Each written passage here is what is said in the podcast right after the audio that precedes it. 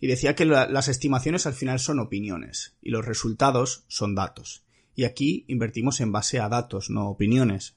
Así que lo que digo un, un analista o las estimaciones de mercado y que, no, que supera las expectativas o no supera las expectativas tiene el mismo valor que el señor del tiempo que ayer me estaba diciendo que a las 6 de la tarde iba a llover y a las 6 de la tarde cayeron tres gotitas.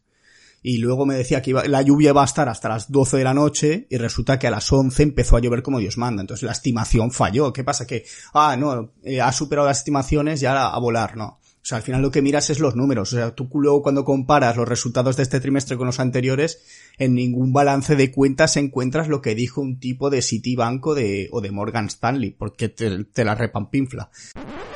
Qué gustazo grabar con Mario una vez cada mes, porque se nota que somos amigos, ¿no? En las conversaciones al final que sí que tenemos que hablar de bolsa, pero después terminamos hablando de mil y otras cosas y yo me lo paso genial. Así que Seguro que vais a disfrutar este episodio en el que, como siempre, una vez al mes con Mario hacemos este review de bolsa de empresas interesantes, de cómo ha ido el mes en los mercados en general, también en las criptomonedas últimamente. Y no os olvidéis de que en las notas del episodio podéis ver ah, tanto el curso que tiene Mario sobre finanzas como el curso de, de, bolsa gratuito de JF Partners en el que en el que Mario colabora y trabaja y participa y demás. Así que nada, sin haceros esperar más, os dejo en, bueno, este maravilloso episodio de Bolsa del Dinero que tanto nos gusta uh, en este podcast multidisciplinar de Pau Ninja.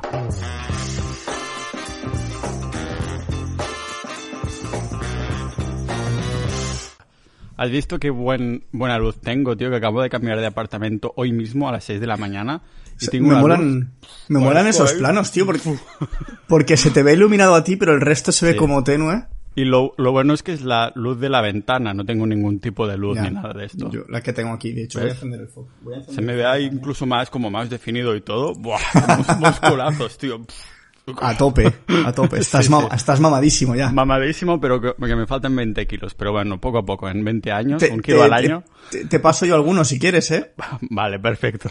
Oye, que yo he bajado tres y medio, ¿eh? El último mes casi. Joder, eh, eh, parece mentira, ¿no? Algunos con con los objetivos de subir después de los de bajar, uh, tendríamos que tener todos cuerpos de dios griegos y tal, pero, pero bueno, igualmente es como las cuentas bancarias, ¿no? No todo el mundo tiene la, la misma, pero todo el mundo quiere más, eso sí. en este, en este caso sí que no, no, no, cambiamos. ¿Qué, tío, cómo ha ido la semana? ¿Qué tal? Pues bueno, la semana viene con, con Pfizer en el brazo el lunes. Sí. Eh, segunda dosis y... La buena, ¿no? Te has puesto la buena también, pero ¿podías elegir? La crecetetas, no, pero era la segunda dosis ya. O sea, yo había puesto ya la primera el día 5, si no recuerdo mal, y me tocaba la segunda, que me habían asustado todo el mundo, oh, cuidado, vas a estar malísimo tal. Y nada, lo único que he tenido un poco de dolores de cabeza, pero he tenido una semana un poco curiosa, porque luego me he empezado a resfriar, claro, ¿qué pasa? Me pongo la vacuna, en Barcelona hacía calor, yo dormí con el, ya dije, mira, cierro, pongo el aire acondicionado porque como te dicen, no vas a dormir mal, tal, digo, pues me, me curo en salud, me pongo el aire y así al menos estoy fresquito porque hacía un calor terrible, digo, me voy a levantar empapado con fiebre y me voy a cagar en todo. Claro. Yo dormí de puta madre, claro, me levanté por la mañana con la garganta un poco agarrada. Ah, sí. Y digo, ¿Que duermes con aire acondicionado a, puesto o qué? Sí, pero lo pongo muy, o sea, lo pongo alto, me refiero, lo pongo a 26, 27 y además mm, lento para que no me, para que no me dé guerra. Espero que sea la, la, bolsa que pague la factura de la luz, porque en España debe salir caro esto de dormir. Lo, lo, puse solo esa noche, bueno, esa noche y el día por la mañana, claro, en este estudio mm. también es un horno. O sea, ahora estos días ha bajado la temperatura y, bueno, se, se, está.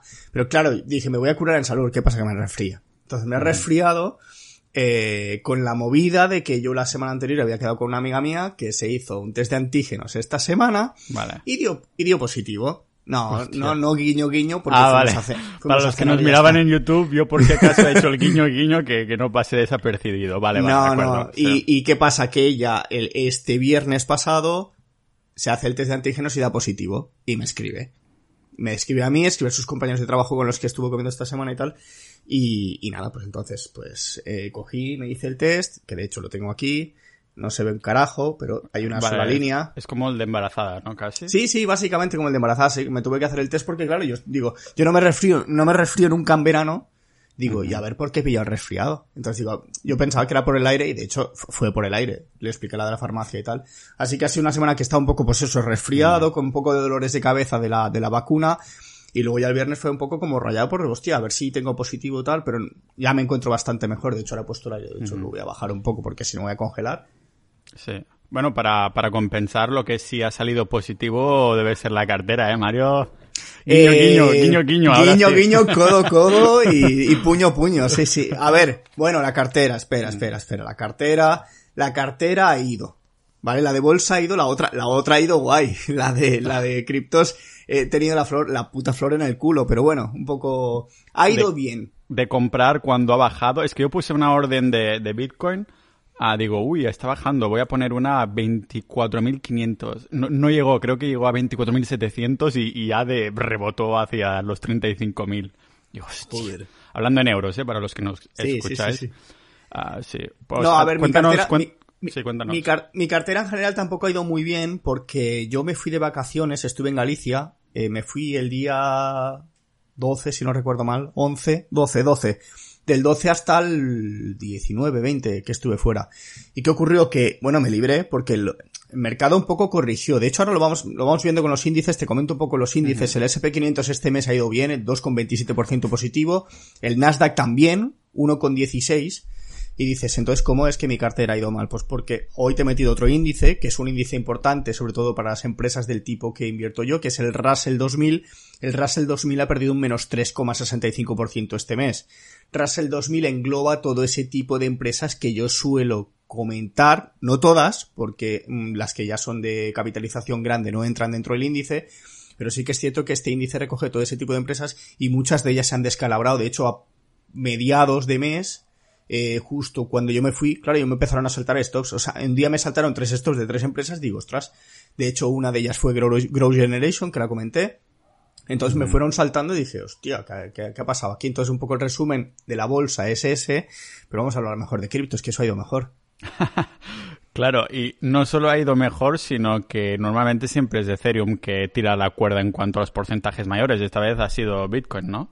Sí, sí, sí. A ver, el balance que he puesto es, como siempre, las criptos, como no cierran, pues están ahí moviéndose, pero más o menos el Bitcoin ha subido este mes pasado entre un 23 y un 24% y el Ethereum un 18, 19 aprox más o menos, que está bien porque el, el mes pasado el Ethereum también se había pegado, si no recuerdo mal, una, una bueno, una buena hostia tampoco, porque al final estos valores para criptos es como, bueno, ok.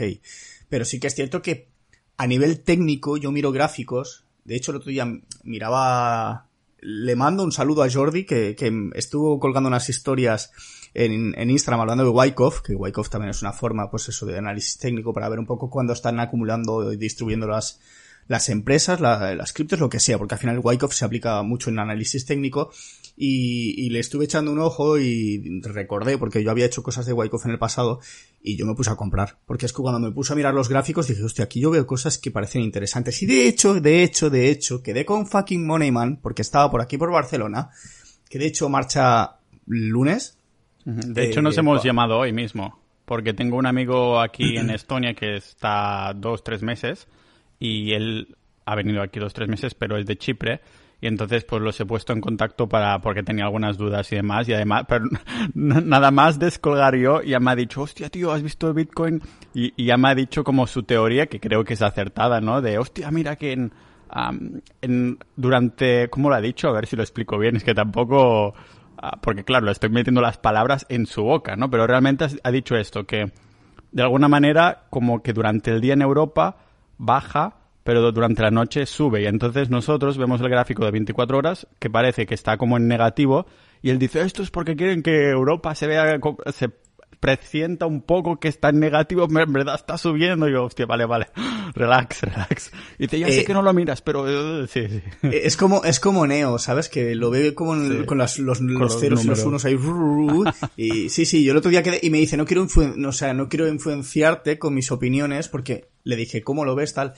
Y, y luego, o sea, no me dijo en plan, compra algo en concreto.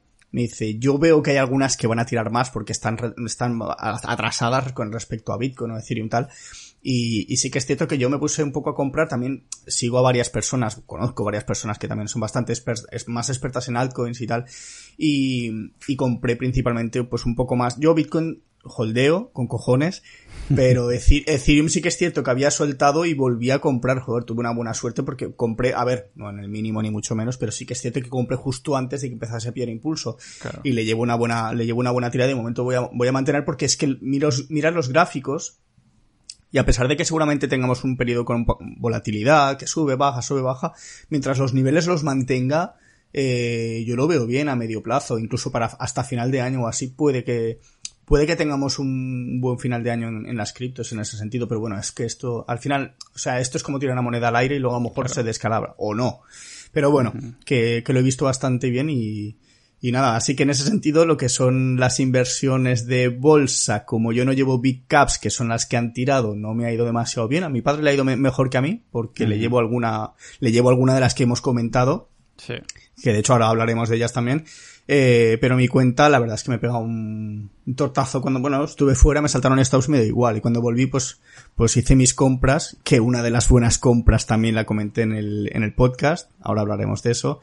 Y, y nada, pero bueno, comentarte también un poco que estamos en, en el periodo de, de resultados. Estamos ¿Eso qué significa? Que entonces las empresas terminan, termina el trimestre, ¿no? Y dicen, esto es lo que ha pasado, esta pasta hemos hecho o esta pasta hemos perdido, ¿no? Exacto, sí, o sea, el trimestre al final ya acabó, pasó hace tiempo, pero pasa, dejan más o menos un mes, mes y medio, dos meses incluso, y hacen la presentación oficial de los resultados que han tenido las empresas. Entonces ya han ido presentando las, las grandes principalmente han ido presentando, algunas mejor que otras. Voy a tirar un poco por lo típico Amazon, Facebook, Tesla, que son las más relevantes, porque no me voy a poner a hablar de empresas pequeñas. Eh, Amazon realmente de hecho, Javier del Valle lo comentaba el otro día en, el Discord que tenemos en JF Partners, expuso un poco sus ideas y la verdad es que lo vi muy, o sea, muy acertado, como siempre. Eh, comentaba eso, que Facebook que ha tenido el momentum este del COVID, que ha subido muchísimo, realmente presentaba unos números de crecimiento brutales, en tanto en, EPS como en beneficios, eh, o sea, de ingresos y esto, y era como, o sea, parecía una, una empresa pequeñita con unos crecimientos brutales. Ahora sigue creciendo, pero con relación a los trimestres anteriores no lleva una aceleración fuerte como llevaba en el pasado. Sin embargo, eh, claro, el mercado pues como lo asimila, pues asimila que el precio baja un poco y tal y ya hay un poco de susto, pero realmente está en unos niveles bien, está en la zona cerca de máximos, está por ahí arriba y, y al final es, es eso, es una empresa líder. Ahora hay gente que compara Wish, a ver Wish que presenta, a ver Wish es una empresa, es una small cap, no le va a hacer sombra. Sí que puede haberle pillado tajada, pero también es cierto que la gente, hombre, ahora ya puede salir más a la calle, pues las ventas online bajan. Es que es lógico, o sea, no tiene, no tiene más. Y más ahora en periodo de verano. O sea, en nosotros, verano. Los que tenemos blogs de nicho desde hace años y cosas así sabemos muy bien que durante el verano es cuando hay menos compras, sobre todo en meses de ah. junio, julio y demás. A menos que, no tengas un, nicho que esté enfocado a rollo mm, piscinas hinchables y leches en vinagre de estas. Pues mira, claro. pues mira que justo hace años tenía uno de estos así y lo vendí. A que solo hacía dinero en verano. Claro, yo, yo es que leí un día, no me acuerdo de un blog un americano que decía que tenía nichos eh, muy orientados al ciclo. O sea, nichos para ah, Black Friday, nichos para el verano, nichos para el invierno, para cuando hace frío, para cuando hace calor, para... Y dices, joder, dice, porque así se aseguraba ingresos más estables a lo largo del año. Cuando unos caían, otros subían.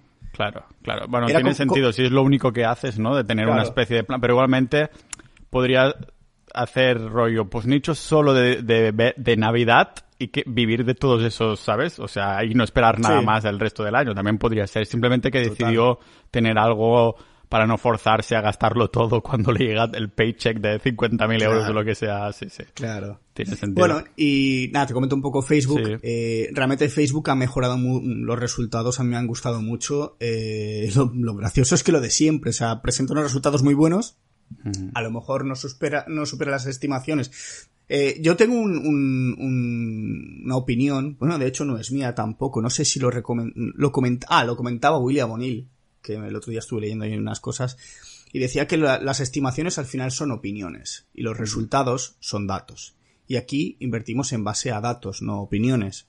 Así que lo que digo un, un, analista o las estimaciones de mercado y que, no, que supera las expectativas o no supera las expectativas tiene el mismo valor que el señor del tiempo que ayer me estaba diciendo que a las 6 de la tarde iba a llover y a las 6 de la tarde cayeron tres gotitas.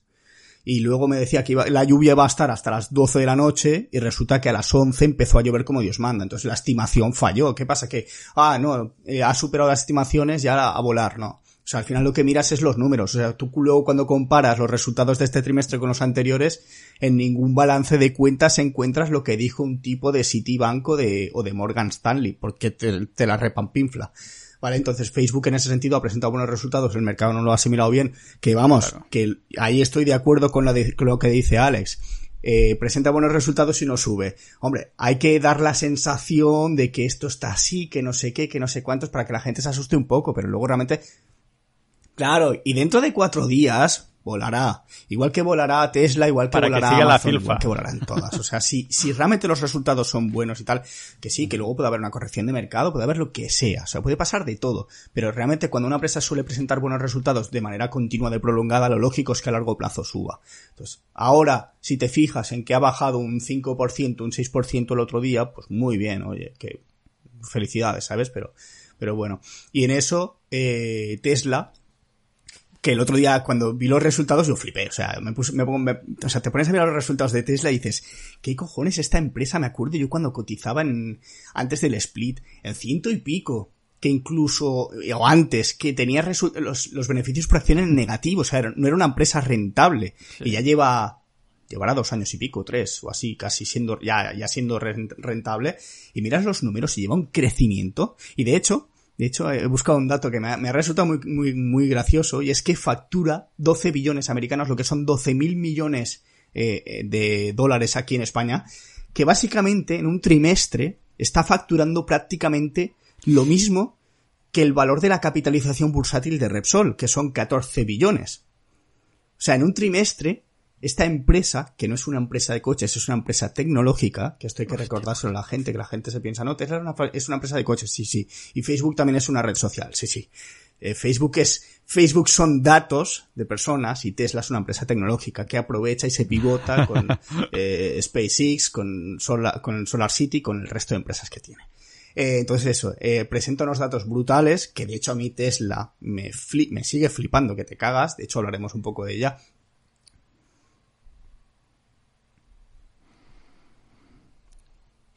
Hay gente que le tiene un odio que flipa. Yo conozco una persona de hace, creo que dos años, que, le que llevaba Tesla en corto, que lo odiaba a muerte y no sé la de pasta que habrá perdido.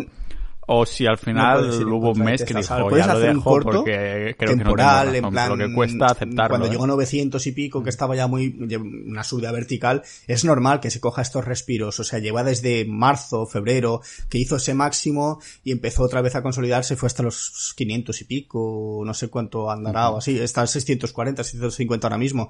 Es normal, pero es que es normal, o sea, tiene, la, no puede subir recto, o sea, sube, consolida, baja, corrige, pierde un 20%, vale, ok, 30, eh, pero luego a, largo plazo, si la empresa sigue haciendo las cosas bien, es que va a seguir subiendo. Lo que pasa es que hay que entender exactamente que el mercado es como dientes de sierra, o sea, sube, recorta, sube, recorta, sube, recorta, unas veces recorta más, otras menos, y otras sube más y otras menos. Entonces, eh, si la empresa lo hace bien, obviamente, porque luego hay empresas muertas que salen a bolsa y, son un único diente de sierra que se cae al infinito, ya está, o sea, entonces, al final tienes que entender también un poco dónde estás poniendo tu dinero, qué es lo que está haciendo, cómo se está comportando. Son muchas cosas a tener en cuenta. Yo, yo sí, pero básicamente por este señor de aquí arriba. pero que Love. hay gente que no, le gusta, pero. está petando. Claro. Sí, justo ayer vi un vídeo que me, que me recomendaron. Y cuando digo en plural es el algoritmo de YouTube a que Elon Musk ha vendido todas sus casas, no sé qué, se ha pasado al minimalismo casi, casi pero que, tenía un montón de sitios y que se puso con una, no una cabaña, pero una casa cápsula para vivir cerca de SpaceX y cosas también, ¿no? tiene sus este cosas, tiene sus cosas negativas como cualquier persona, pero, pero a ver, es un, es un, visionario, o sea, tampoco claro. puedes, o sea, tienes, tienes que quererlo casi, casi. Claro. Es peligroso también, ¿no? El hecho de poner tanto, tanta relevancia, tanta influencia en una sola persona, porque imagínate que desaparece o le pasa algo, lo que tienes sea. A, tienes a Apple. todas esas empresas a saber dónde, dónde terminarían, o ¿no? porque desapareció y Apple está ahí y Apple sigue siendo y sigue siendo una líder, una empresa líder. Que sí que es cierto que podemos hablar de Apple, que el modelo de negocio, si estuviera Steve Jobs, eh, habría sido distinto y habría hecho los móviles más pequeños, etcétera. Podrían haber pasado mil cosas, pero a ver, no es lo mismo te lo, te lo compro, no es lo mismo, no es lo mismo tener una persona como Steve Jobs, eh, que Cook, creo que se llama el que está al frente, no, me acuerdo, pero tampoco, como no soy un tal y Apple, entonces no, no, no, sigo mucho, pero sí que es cierto que realmente, pues sí, ha habido cosas en la dirección que, bueno, si lo hubiera hecho Jobs habría sido otra historia. Al final es un poco, ¿y el día que muera Buffett qué? O sea, Berkshire, Berkshire Hathaway, el, el holding en el que, que maneja Buffett, o, o Manger cuando se palme también, porque a veces se jubile, no se va a jubilar nunca, ya, ya estos dos hombres tienen su edad, eh, ¿qué pasará? Pues yo creo que habrá una continuación, porque lo, lo, tienen que haber dejado todo muy atado, pero a ver, hablamos de dos personas mayores, o sea, y lo más que es joven. Eh, Steve Jobs era joven cuando murió, o sea, no, no, no hablamos de, de, gente que ya tenía 80, 90 años, entonces, pues al final las cosas siguen funcionando, mejor o peor.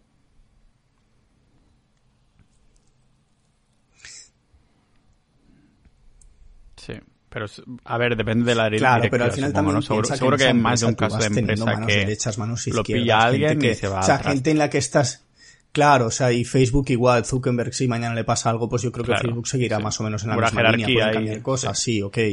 Pero al final es un poco, es una continuación. Claro que si tú tienes una, una mala directiva o lo que sea, de hecho es algo que vigilamos. Los inversores en Growth también miramos un poco si ha habido un cambio de directiva y la directiva es mejor o peor que la anterior, o está haciéndolo mejor o peor. Eh, si lo empieza a hacer mal, pues lo, el, el destino es bastante peor que, que, si lo está haciendo bien.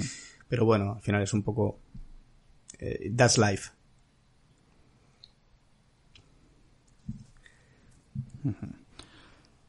A ver, a ver cómo ha ido la life de las empresas que comentaste al mes pasado. Ya nos has comentado alguna que, claro, con eso que ha pasado de las de Small Cap, que algunas han ido al bueno, traste ha ido. este mes, ¿no? Eh, empiezo por CRVD, tocado, pero en general, es una empresa de ciberseguridad que ya comenté, no sé si el mes pasado o hace dos meses. De hecho, yo la sigo llevando, se la sigo llevando en cartera a mi padre y, le, y, la, y la llevo fuerte porque es de estas que están en máximos, pero que no han hecho nada, porque ha hecho más 0,92 en todo el mes, pero ha subido, ha bajado, ha subido, ha bajado, ahora está abajo ha estado más 3, más 4, más 5%, así ha llegado a estar o así. Eh, pero son de estas ya big caps que están esperando un poco a ver el mercado si se decide a tirar o no tirar y es un sector bueno, eh, están también esperando resultados, que a lo mejor estas explotan.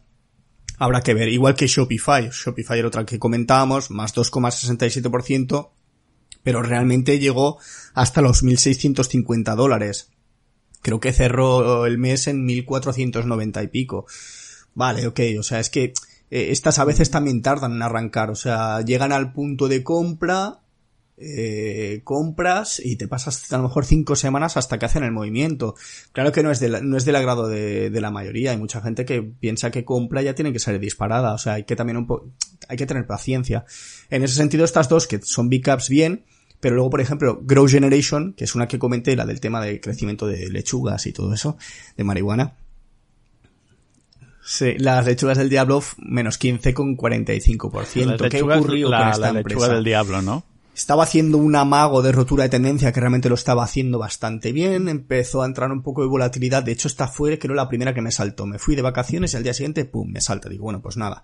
Eh, al final lo que ha ido es a buscar medias, medias importantes, en este caso la de 200, que la medio perdió, la recuperó. Eh, la cosa se puso fea, entonces el que entró en algún momento tenía que llevar el stop loss y le habría saltado con menos 7,5%, menos 7,5, menos 10, lo que sea, lo que lleve cada uno. Yo te digo un poco lo que llevo yo.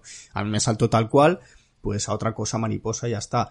Pero claro, molesta. Sin embargo, es una empresa que yo tendría en, en una watchlist, en una lista de empresas de vigilancia, porque realmente eh, creo que por la configuración que tiene en el gráfico, creo que ya le va tocando un poco dar un respiro y dejar de, de tocar la, lo que nos suena. Pero bueno, ahí está y, o sea, yo la cerré, la tengo ahí vigilada, pero tampoco. Y hay que ver también un poco qué resultados presenta, porque a ver si son buenos, es posible que vuelva a retomar. Si son malos, ya te digo yo que le va a costar mucho.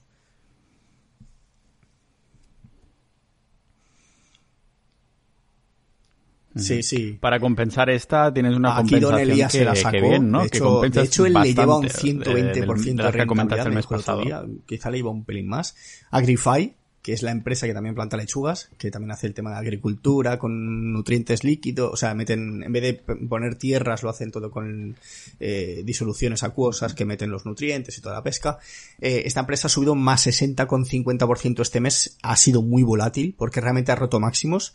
O sea, mm, es la típica empresa que primero caía, Albert me la avisó cuando hizo el amago de eh, voy a intentar subir y tal, y ahí hizo una rotura de tendencia donde yo compré 9 dólares que está ya en 20 o 18, anda oscilando entre 18 y 20, 22 más o menos. Eh, claro, eso es más de un 100%.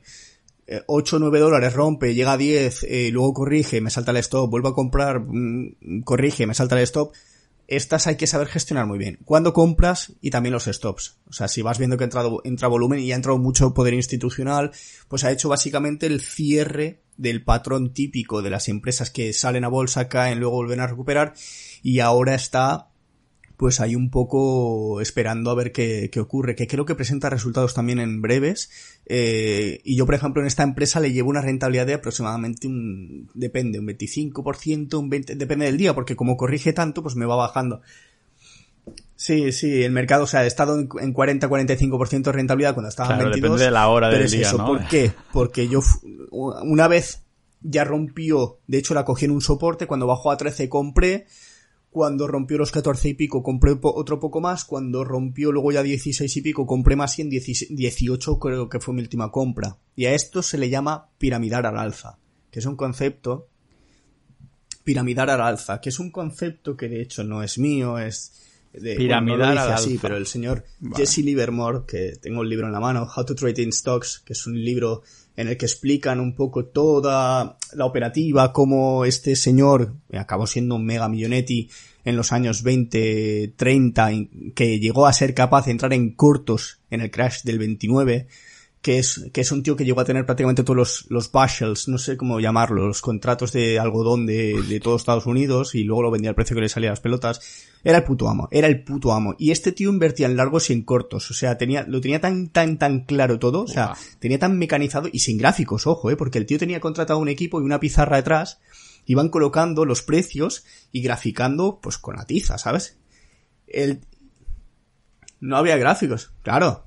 No había internet, no había nada, y era todo por ¿Qué dices? O mm, sea, no llamada, había- claro, por no había telégrafos y por mierdas de de, estas varias. Y el tío se montaba sus gráficos y encontraba los pivot points.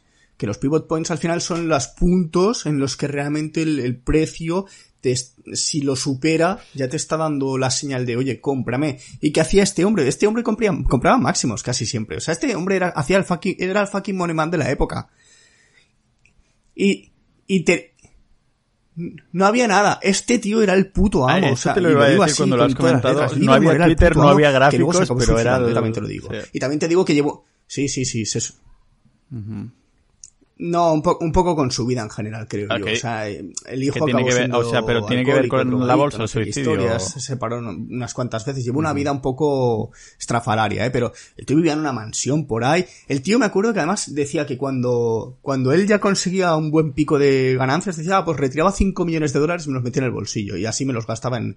Pero que sí, que el dinero que, que el dinero que había que disfrutarlo, eh, o sea, y pero el tío también se fue a la quiebra varias veces, eh, pero, pero al final el tío pues eh, tenía skin in the game, o sea, el tío sabía de qué iba el juego, y el tío se ponía a mirar sus gráficos y encontraba puntos de compra o cuando veía precios que realmente no eran los que tenía que tener y estaba viendo cómo se ejecutaba el movimiento porque también un poco se informaba de quién compraba y tal. El tío era el puto amo, o sea, lo digo así. A mí es un libro, de hecho me lo recomendó, me lo recomendó Jaume, Vidal este libro, porque también te habla mucho de la psicología y la, y la parte de piramidar al alza la dice él. Porque él hay algo que dice, y es que si algo sube, puede subir más. Y si algo baja, puede bajar más todavía. Entonces dice, ¿para qué vas a comprar algo que está bajando si sabes que puede bajar más? Entonces espérate a que en algún momento se gire, y cuando se gire, si realmente lleva fuerza, que empieza a subir, además el tío te da indicaciones de cómo tienen que ser los puntos, la diferencia y tal, pero todo muy en plan rudimentario de los años 1900, 1910 tal. Eh, y nada, el tío, pues eso, explica lo de piramidar al alza, que es, es un hecho que en el grow, si te das cuenta, normalmente intentas comprar con la tendencia. Entonces yo hice más o, más o menos lo mismo. Compré en un soporte que era en una zona donde había caído, pero vi que rebotaba, volví a comprar cuando superó la siguiente, el siguiente, la siguiente resistencia que tenía y fui comprando, comprando, comprando. ¿Qué pasa? Mi precio medio está en 15 y ahora está en 18, 19, 20, va bailando. Pero al final lo he hecho así. ¿Por qué? Porque así he podido confirmar el movimiento. ¿Qué ocurre? Que si ahora baja a 15 yo ya estaré fuera antes, porque al final no voy a ser tan tonto de perder todo el recorrido que lleva por encima. Pero al final es un poco eso. Es un tipo de manera de comprar que, por ejemplo, en el value, lo de comprar mientras baja algo, sí que tiene sentido. Porque la lógica es de estás comprando barato algo que está infravalorado. Pero en el growth, no te, o sea, el growth va mucho por momentum. Si algo está cayendo, está cayendo por algo, no está, y si algo sube, está subiendo por algo. Entonces tienes que aprovechar que cuando suba entres y cuando baje sales o entras en cortos.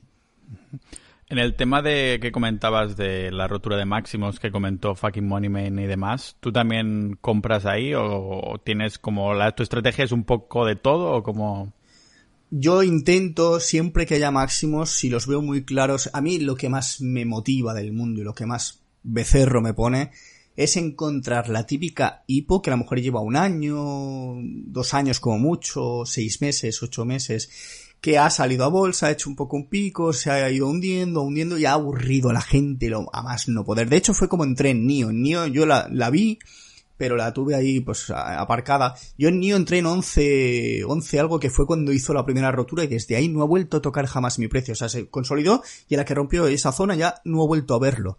Jamás en la vida. O sea, yo NIO de casi casi desde el día que la compré la llevo en verde y la sigo manteniendo.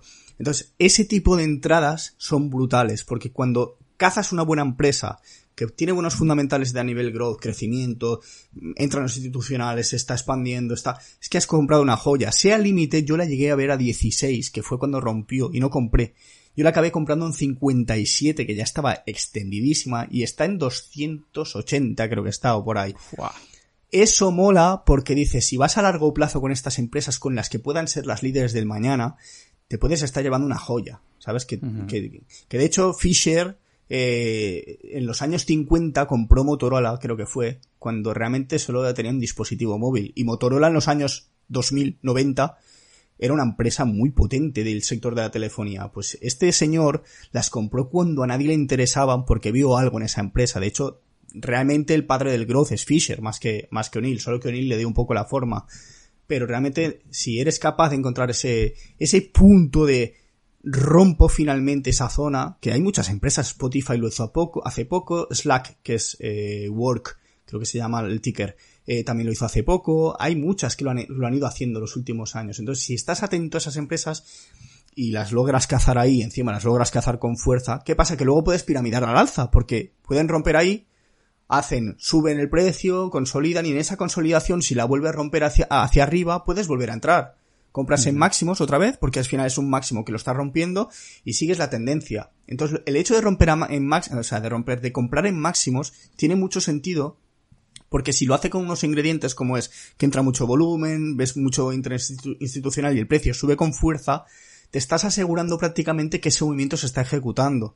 Y si tú compras a tiempo, va a ser difícil que luego vuelva a retroceder y te eche. Entonces es por eso que un poco lo que dice Alex y lo que, y lo que, y lo que ha hecho la gente que ha ganado dinero con esto. El que invierte de esta manera suele tener una probabilidad bastante más alta de acertar. ¿Qué ocurre que no encuentran, no encuentras empresas cada día así? Claro, y psicológicamente, a ver una cosa que está yendo arriba, arriba, arriba y digo, hostia, pues no sé, psicológicamente los tienes que tener bien puestos también. Mira, yo soy experto en comprar empresas y al rato están menos 4% y me toca mucho los huevos, y te lo digo así. Y me tocan las narices. Pero si compras y al rato las tienes más 17%, que dices, de puta madre, genial. Y ya, te la gozas, porque si luego al cabo de un mes vas más 55% y dentro de dos meses vas más 170, oye, qué bien. eh, es que eso te, eso te lo has ganado así, en, en un movimiento rápido. Entonces, el año pasado fue un chollo, porque el año pasado Cualquier tonto cogió una empresa rompiendo máximos y volaba. Eh, Han, yo me acuerdo de comprarla también en... No sé en cuánto la compré. En, la primera compra a lo mejor fue en 8 dólares o algo así. Llegó hasta 160. La primera compra, nada, compré chatarra porque no, no, no, estaba muy confiado. Y luego fui comprando arriba, arriba, arriba, arriba. le saqué, llegué a verla hasta un 700% el año pasado. Mm. Entonces, claro, pillas esos chicharros y dices, es que... Pero no se trata de buscar chicharros, se trata de buscar empresas sólidas Claro, pero lo que pasó el año pasado, a saber si vuelve a pasar nunca más, o al menos durante nuestra vida, ¿no? O sea, en el sentido de como lo que pasó con... Sí. Pasa, pasará, yo creo que pasará. O sea, cada X años hay algún ciclo de estos así. Claro, algún ciclo, no tal vez rollo pandemia del Rona, pero de algo de otra cosa, ¿no? Entonces, algo chungo o un ataque o yo qué sé. Algo algo habrá, siempre hay alguna, o sea, piensa que estadísticamente cada 10 meses hay una corrección de mercado del 10, 15% y cada lo que decían, cada 8 o 10 años hay una una una fuerte del 30, 30 y pico, 40. sí, eso lo comentaba Rey Delio, ¿no? En el, en el libro ese que, había como pequeñas crisis y después al cabo de varias décadas había una muy gorda. Claro, sí, claro. cada año, cada año hay correcciones. De hecho, este año ya, hemos tenido la corrección del 10%, que es la estamos, la hemos vivido hace poco, realmente. Eso me recuerda un poco a las actualizaciones del algoritmo de Google, que hay, hay actualizaciones cada día, ¿no? Pero realmente cada pocos meses dices, hoy viene una gorda, ¿sabes? Sí, sí, sí, sí, total. Como en el Tinder. Mira, hablando de actualizaciones, me estoy cagando en mi, en mi Xiaomi porque me han actualizado el, el, sistema operativo y ya no, las historias de Instagram no me las puedo grabar bien porque el, me voy a cambiar. O sea, al final me voy a, me voy a pillar un iPhone. O sea, te vas, hombre, la bolsa ha pagado un buen iPhone 12, ¿eh, Mario? De hecho, de hecho, mira, eh, hoy me estoy enrollando como, bah, da igual, la gente. No pasa nada. Tengo, dentro de media hora tengo que escribir a una tía que le voy a enseñar el apartamento, guiño, guiño, ah, codo, codo, ah, codo.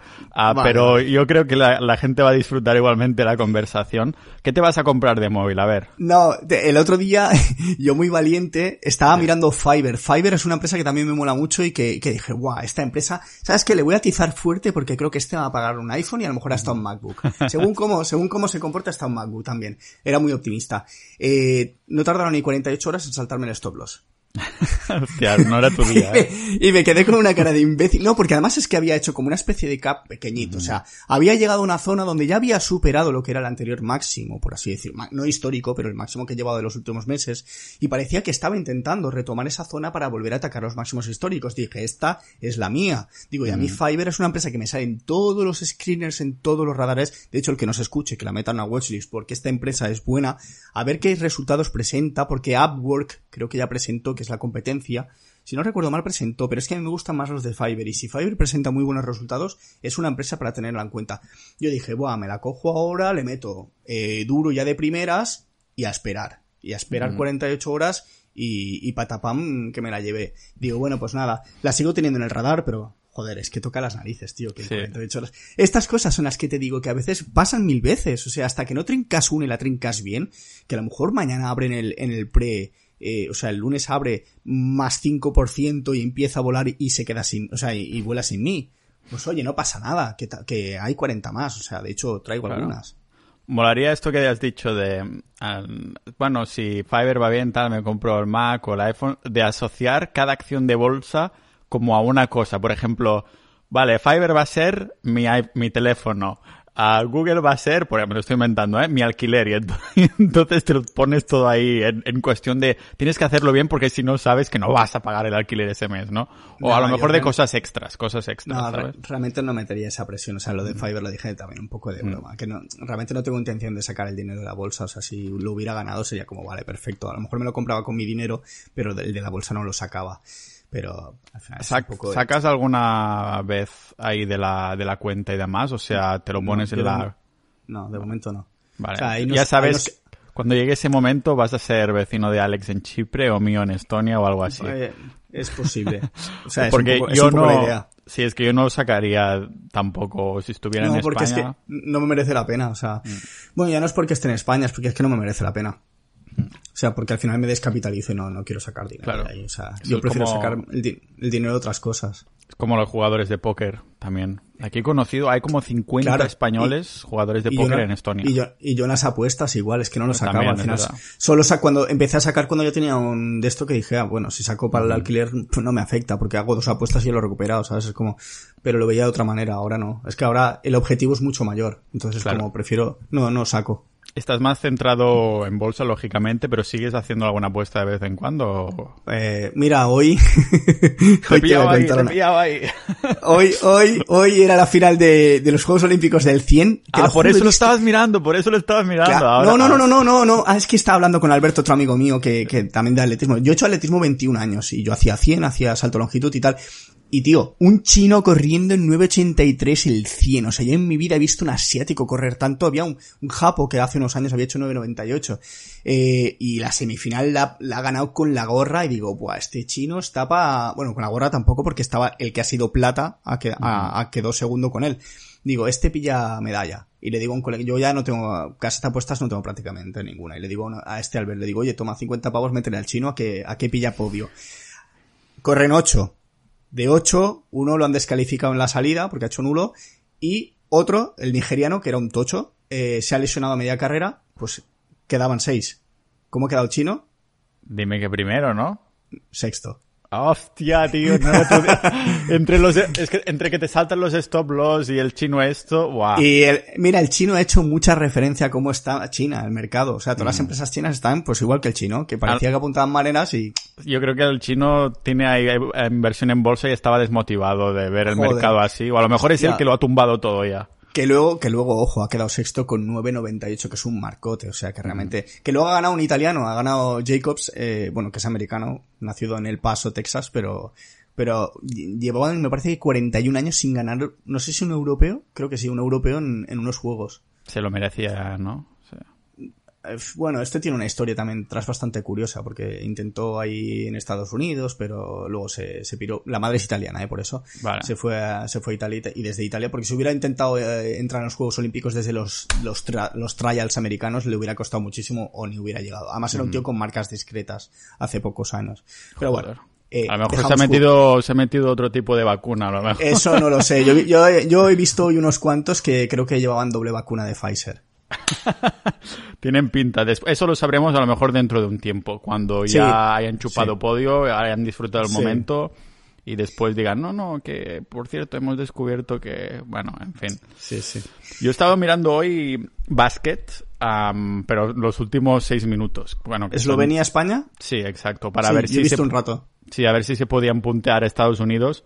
Uh, es que me, me hacía mucha gracia porque yo de pequeño jugaba algo a básquet y, y, claro, Pau Gasol, como se llama Pau también, yo de pequeño, pues era eh, verlo ahí de vuelta, ¿no? Que no ha envejecido mucho, tío. Tiene un, el look muy similar, sí. aunque con algún año extra encima, ¿no? Pero mola ver ahí. Uh, y las canas, sí. Claro, exacto, ver eso ahí. En fin, tío. Buah. Uy. Uh, uh.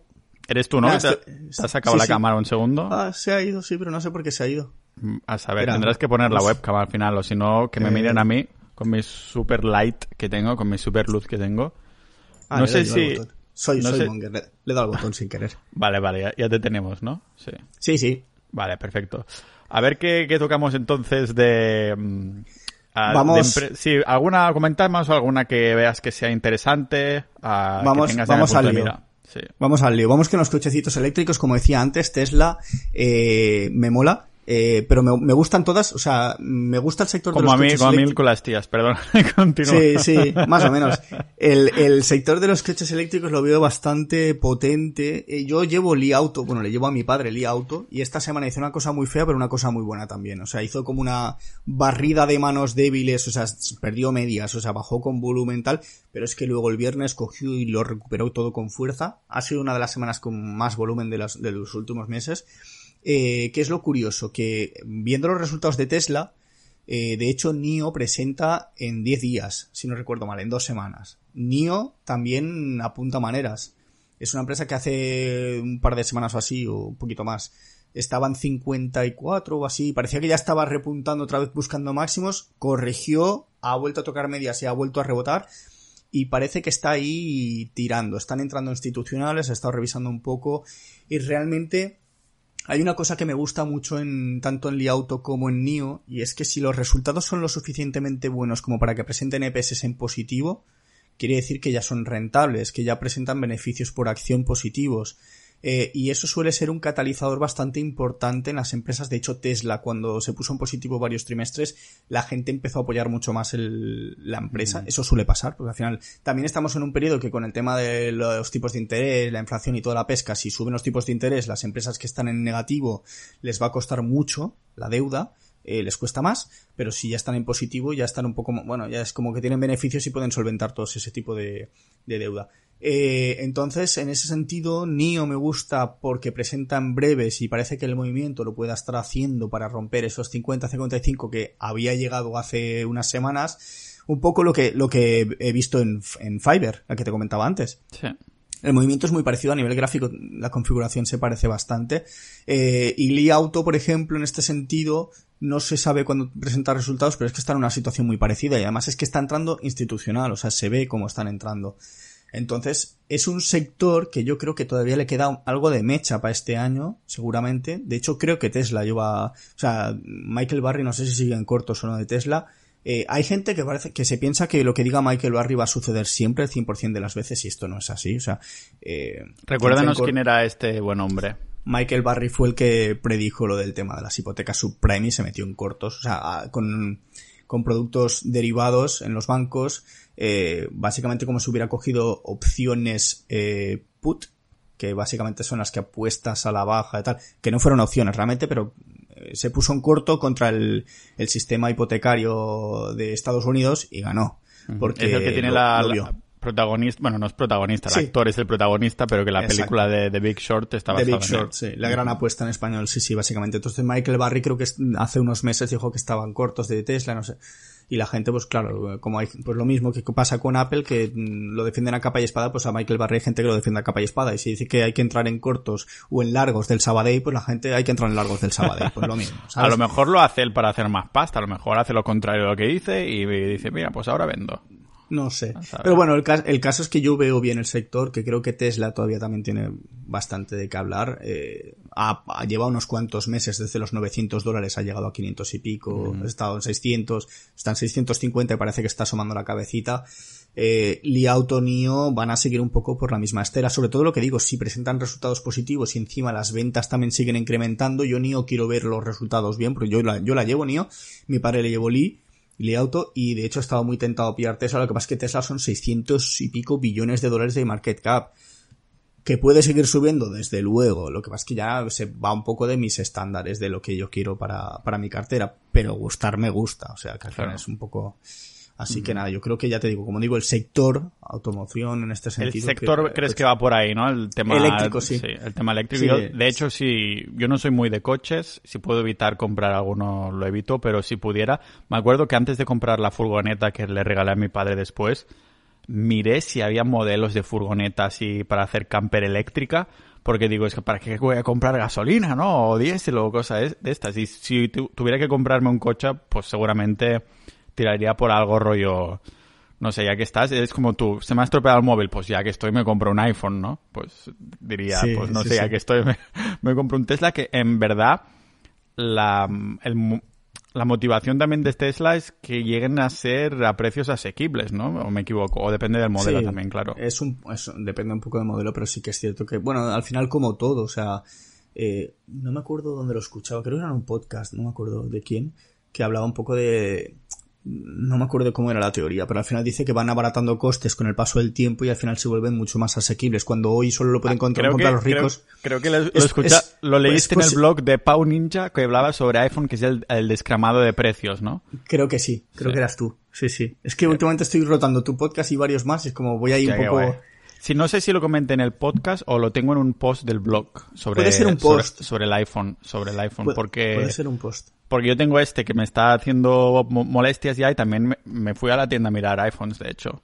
Ah, además quiero hacer algunos creo muy poco contenido en las redes en plan de Instagram, me gustaría hacer más vídeo para YouTube en plan así más no sé, para dar soporte también a los posts del blog y tal. Y claro, la cámara que probé ahí en la tienda y dije, hostia, que claro, comparado con un, un teléfono de 170 euros, comparas uno de 700, que me estuve mirando el, el mini, Sí. ah, y dije, "Pf, eso es la hostia, ¿no? Y, y claro, hice un, un capítulo en el podcast cagándome en la privacidad de Apple diciendo que es solo una estrategia de marketing. Pero claro, es que digo, igualmente el producto es- para mí es mejor, ¿sabes? Claro. Y eso también lo digo por ahí. Ah, y para mí tiene, tiene sentido. Si quieres, ah, coméntame otra y sé que siempre tienes una hipo, como siempre. Venga. Ah, cada mes, como has dicho antes, que te encantan las hipos y demás. ah, pues- Las hipos y, la- y las hipas. y, y las tipas también. Y, la- y la- bueno, las tipas también, pero las, las IPAs, Indian Pale Ale. ¿Qué es esto? Cerveza. Ah, vale, vale, vale. Hipos Pues e mira, IPAs. dinero, cerveza y mujeres, acabamos de decir, en, solo un término que es... Todo lo que quien va a escuchar esto, el 99% según Spotify son hombres. O sea que hipoipa, hipoipa tipa. Está. Ah, voy a hacer camisetas, merch y, vamos a, a 50% que la vamos a patrocinar siempre cuando vengas al, podcast. Ah, vale, vale, ¿qué tienes por nosotros? A ver. Vamos, vamos a hablar de suspensiones, amortiguadores, ¿vale? ¿Qué vas a decir? ¿Y esto qué pinta? Pues eh, llevo ya una temporadita que voy pasando screeners, o sea, pongo mis filtros con mis datos y mis historias. Me va saliendo una empresa que se llama Fox Factory Holding Group. El ticker es FOXF, F-O-X-F. Y es una empresa que, que básicamente lo que hace es fabricar y vender sistemas de amortiguación, suspensión, de alto rendimiento para pues, mountain bike sobre todo y para coches de este tipo de todoterreno, tanto normales como de competición, como estos ya bicharracos rollo grandes con las ruedotas así y tal. Em, que la web es ridefox.com, eh, que he estado bicheando ya los últimos días, porque es que me va saliendo muchas veces, porque sus números son muy buenos, realmente lleva un crecimiento bastante grande, eh, que es una empresa que empezó a cotizar en 2013 eh, y desde el 2013 hasta el 2016 hizo el típico patrón que te comentaba antes, que se queda ahí, baja, no sube, tal, y en 2016 lo rompió, o sea, acabó subiendo con fuerza eh, desde unos 20 dólares aproximadamente. A día de hoy cotizan 160 dólares, más o menos. O sea que no lleva un mil por ciento porque le falta 40 dólares para hacerlo, pero, pero llevaría un mil para el que, el que compró una rotura, ¿vale?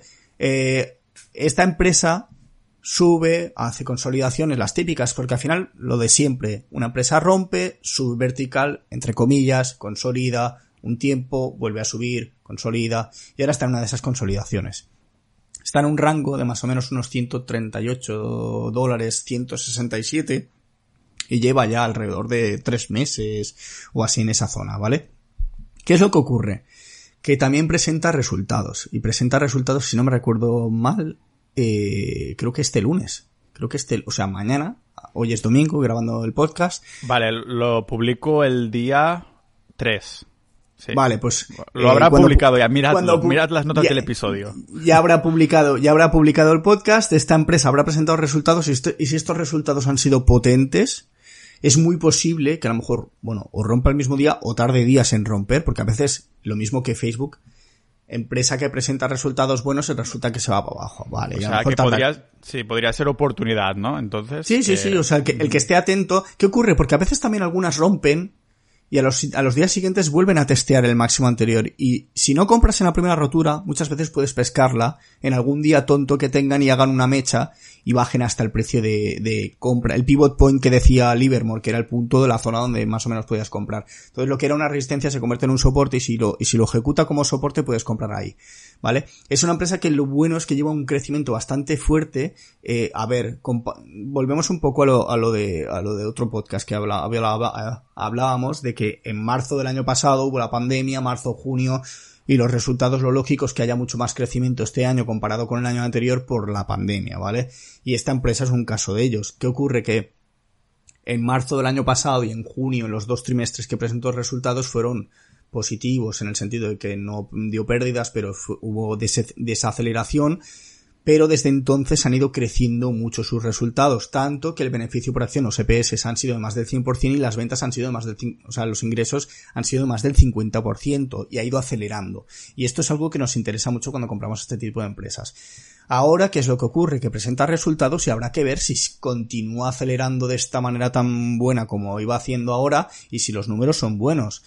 Si lo hace, lo lógico es que ejecute el movimiento tarde o temprano. Puede ser el mismo día, puede ser en un mes. Eso no se sabe tampoco. Pero sí que es cierto que como ya se está posicionando el precio en esa zona alta, o sea, hablábamos de que el máximo está en 167, 68 prox, está en 161, 62, a lo mejor el miércoles está en 170 ya.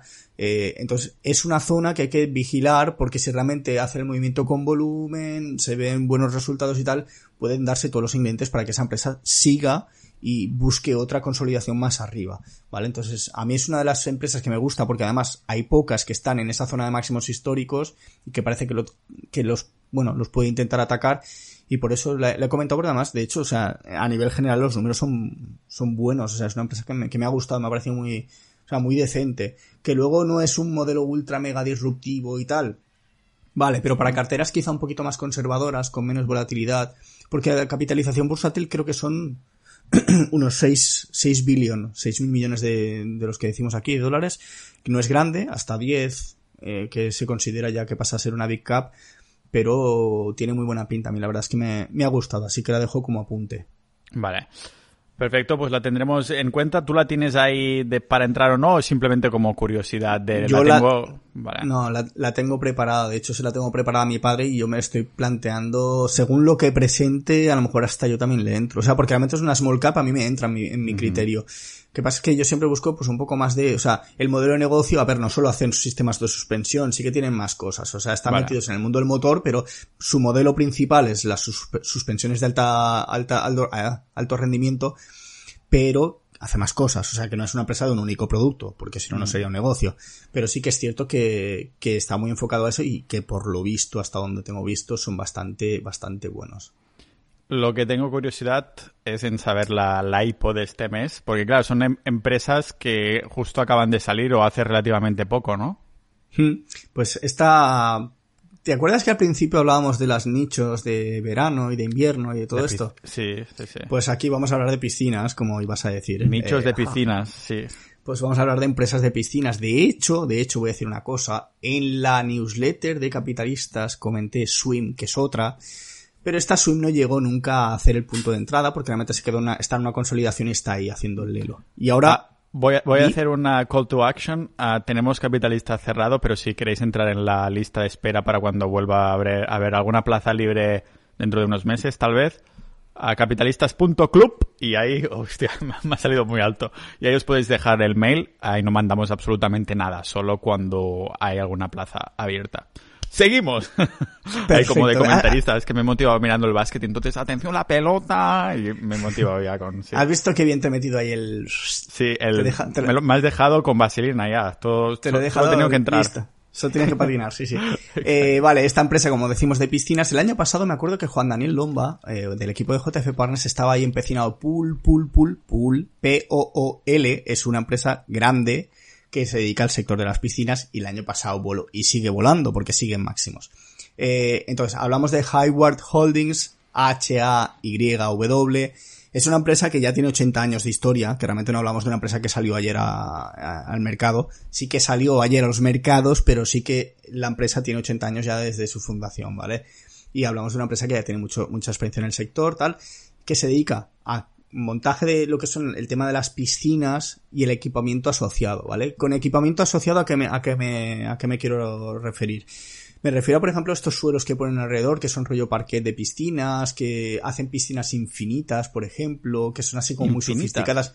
Sí, ¿sabes las, las piscinas estas típicas que se ponen al lado del mar o incluso en, en la Ah, montaña? vale, que sí. parece, que acaban en cristal, en cristalera y no tienen, no tienen, tienen un borde que es vertical, o sea, el agua llega casi a ras. Vale. Esas son las piscinas infinitas. Tiene ¿vale? una pinta de lujo esto que... Exacto, y, y hacen de este tipo de piscinas, hacen piscinas normales también, pero sí que es cierto que si miras un poco la gama de productos, hacen lo que son eh, HVAC, que es Heating eh, Ventilation Accondition, no me acuerdo cómo se llama, que al final son sistemas de acondicionar, eh, de refrigeración, eh, sistemas de aire acondicionado, etcétera. O sea, todo lo que va un poco referente a todo lo que va al, contorno de, al entorno de la piscina, desde los suelos, iluminaciones, eh, sistemas de automatización para también la limpieza del agua, los controles, etcétera. Meten un poco de tecnología, sobre todo en la parte de automatización esa, eh, de las depuradoras y toda la pesca. Entonces, digamos que es una empresa que, que lo viene haciendo muy bien, que además lleva crecimientos anuales bastante sostenidos y bastante altos, lo cual ha hecho que sí, sale a cotizar en marzo, si no me equivoco, que tengo apuntado por aquí, creo que sí que sale en marzo. Es que además te lo digo por memoria porque la tengo en bolsa, o sea, la tengo en mi cartera ya, o sea, ya tengo comprada y ya lo tengo en la- el gráfico visual.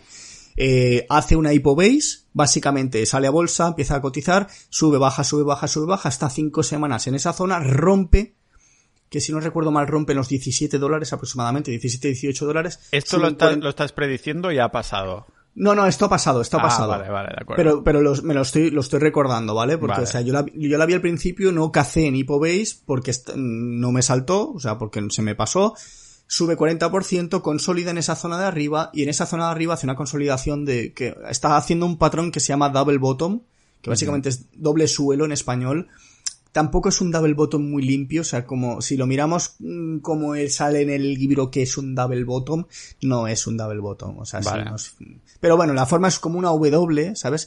O sea, subió, se mantiene arriba, y ahora qué pasa que también presenta resultados, entonces estamos en la misma. Presenta, de hecho, no, me he equivocado, la que te comentaba antes presentan unos cuantos días, la que presenta el día 2 es esta, ¿vale? Entonces, esta está haciendo como una especie de double bottom eh, y parece que el precio está asomando la cabecita para llegar a esos máximos. Que los máximos están en torno a los 26-27 dólares. Ahora mismo cotiza 24, ha estado subiendo así un poco estos días y tal. ¿Vale? Entonces, ¿qué me gusta de esta empresa? Que además de que tiene buenos resultados, tiene buenas ventas también, o sea, crece muy bien. Trabajan principalmente para el mercado de norteamericano, pero también trabajan en el extranjero. Y lo bueno es que eh, la el, interés institucional ha sido bastante alto en los últimos seis meses. O sea, han pasado de no tener prácticamente ningún fondo dentro a tener más de 120, 125. Entonces, es un valor a tener en cuenta. Eh, te quiero preguntar, ¿hay alguna cosa? Es que claro, me, me imagino que habría una herramienta que sería perfecta de que estás, tienes un screener, estar vigilando algo y que te salga ahí un aviso, están entrando institucionales, pip, pip, pip, pip, ¿sabes? o sea... Bueno, el aviso de volumen. Vale. Pero está como en tiempo real o algo así, rollo que... el, volumen sí. O sea, lo que, a ver, mm, lo que haces, a ver, que entren, piensa que tú no lo sabes al momento, porque lo hacen desde el, creo que es el documento 13F, si no recuerdo mal, que es un documento que entregan a la SEC cuando compran acciones, sobre todo a nivel institucional. Eh, yo, por ejemplo, miro en Fintel, fintel.io, hay un apartado, tú pones el ticker de la empresa en el buscador y le pones Institutional Ownership le das ahí y te sale toda la lista de fondos que han ido entrando. Pero hay muchos datos capados, o sea, a veces no sabes los millones de dólares de valor de las acciones. Vale, sí, no, es que molaría del mismo modo que vemos los gráficos del valor de la acción, que un gráfico que sea el, dinero que va entrando, porque sabes que cuando hubiera un pico que... El, mira, em, te lo voy a poner más fácil. El volumen te representa justo lo que estás diciendo, ¿vale? Entonces, el volumen, para que un fondo de inversión entre en una empresa, cuando empieza a entrar fuerte, empieza a mover el mercado. Empieza a mover el mercado en el sentido que empieza a entrar dinero. O sea, dinero con, no entran con 100 mil dólares un fondo. A lo mm. mejor para testear una, una, empresa pequeña, sí. Pero tú imagínate un fondo Vanguard que gestiona un fondo que tiene mmm, 14 mil millones de dólares, no va a hacer una compra de 100 mil en un fondo, porque al final representa un 0, nada de, de, de las participaciones. Entonces, ¿qué ocurre? Eh, de hecho, esto lo comentaba, de hecho el señor Jesse Livermore también comentaba un poco del tema de las transacciones, pero claro, era una época donde había mucha menos transacción. William O'Neill sí que comenta, y algunos de los discípulos de William O'Neill que había leído en algún blog, comentaban que de media, un, o sea, un movimiento normal en una empresa a nivel de volumen, eh, en el que se pueda entender que están entrando los fondos de inversión, es de alrededor de unos 10 millones de dólares diarios, ¿vale? Y lo pongo en números, ¿vale? Que son 10 millones de dólares eh, diarios. Quiere decir que si una empresa cotiza en eh, 10 dólares, tiene que haber un millón de volumen. O sea, un millón de transacciones. ¿Qué quiere decir? Que se han movido un millón de acciones por valor de 10 dólares, con lo cual son 10 millones de dólares de volumen. ¿Vale? Cuando se mueve tanto dinero, quiere decir que normalmente los fondos se están moviendo. Y 10 millones es poco, ¿eh?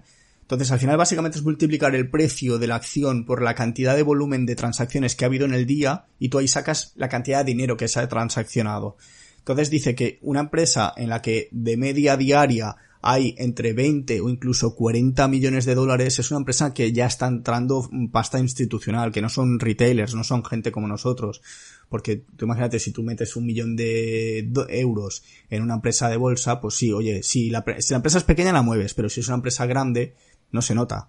Porque a lo mejor hay, a lo mejor hay 100 millones de, de, de, o sea, de, de dólares de volumen.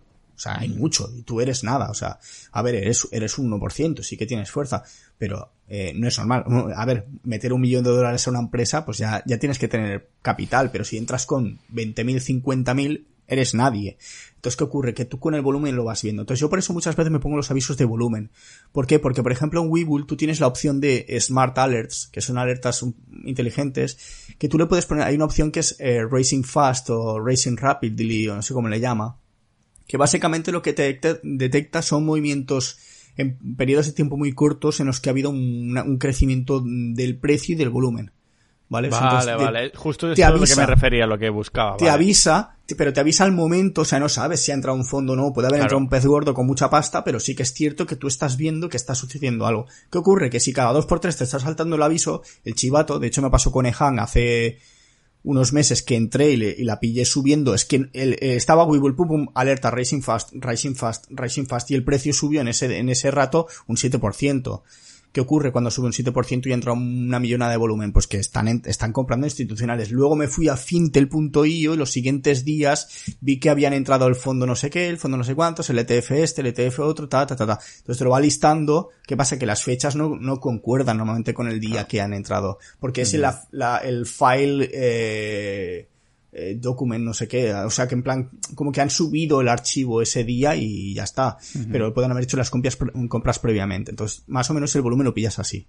Vale, hostia. Muy bien, muy bien. Siempre es una movida. Es, es una movida, o sea, a veces cuesta entender esto, pero es que mucha gente me dice, no, ¿cómo ves esta empresa? Yo lo primero que hago es mirar el volumen.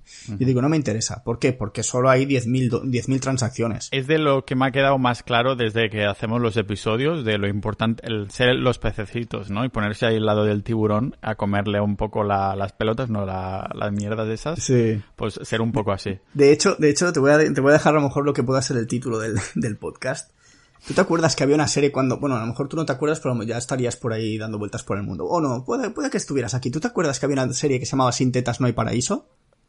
Mm, yo no la, vi, no, la vi, no la vi nunca, ¿eh? me suena, el título, me suena el nombre. Tendríamos 18, quizá un poco menos, a lo mejor, pues sin volumen no hay paraíso, y aquí es lo mismo. hostia, me gusta, ¿eh? El nombre, porque siempre tengo un, dolor de cabeza pensando en los títulos que poner, sobre todo en estos, porque hablamos de tema, tantas empresas y cosas interesantes que dices, hostia, ¿qué pongo? ¿Qué pongo? ¿no? Es que, es que básicamente el volumen es un acelerador y un freno. Si hay mucho movimiento de compra es un acelerador y si hay mucho movimiento de venta es un freno. Ya está. Sí, Y esto ves la línea del pedal y si el pedal es muy alto es que o han frenado mucho o han acelerado mucho. Claro, que el precio va a ser el que te diga si se ha movido o no se ha movido. Porque si tú pesas el freno y resulta que el precio se comprime, se queda quieto ahí, a lo mejor no está frenando. A lo mejor está parado y no ha habido velocidad. Es que es, que es un mundo, es que el tema del volumen es un mundo. Por eso estamos aquí una vez al mes como mínimo uh, machacando. Mister, muchas gracias, que me tengo que ir a fritar los huevos. Nada, muy bien. estamos, grabando aún, ¿no? Bueno, da igual. a, saber, es ya el último minuto del podcast. Sí, son la gente de confianza. Son la gente de confianza los que se han quedado aquí, que seguro que no van a ir a... Bueno, a saber. Mister, eso, que muchas gracias una vez más y nada, seguimos en contacto y nos vemos en el próximo. Molve, un abrazo, Pau.